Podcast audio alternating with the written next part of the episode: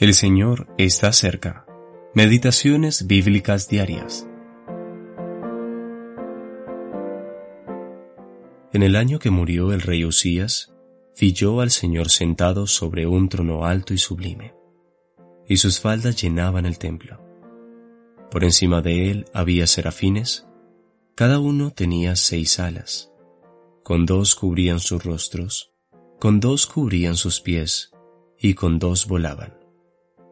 Y el uno al otro daba voces diciendo, Santo, Santo, Santo, Jehová de los ejércitos, toda la tierra está llena de su gloria.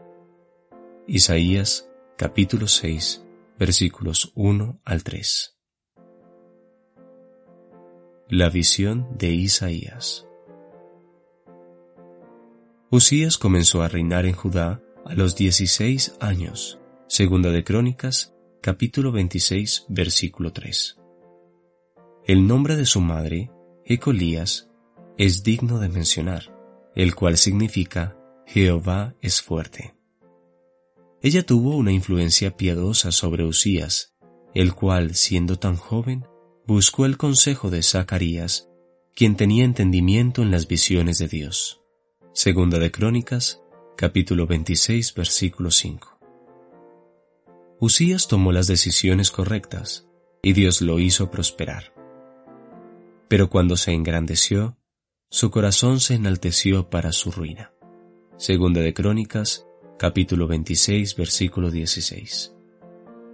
Usías se entrometió en el oficio del sacerdote, entrando en el santuario para quemar incienso. Los piadosos sacerdotes se le opusieron, pero en su ira y obstinación él no quiso obedecer.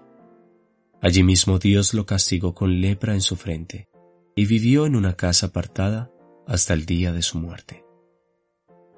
Aquel día, cuando Usías murió, Isaías tuvo una visión. Él vio al Señor de los ejércitos sentado sobre un trono alto y sublime.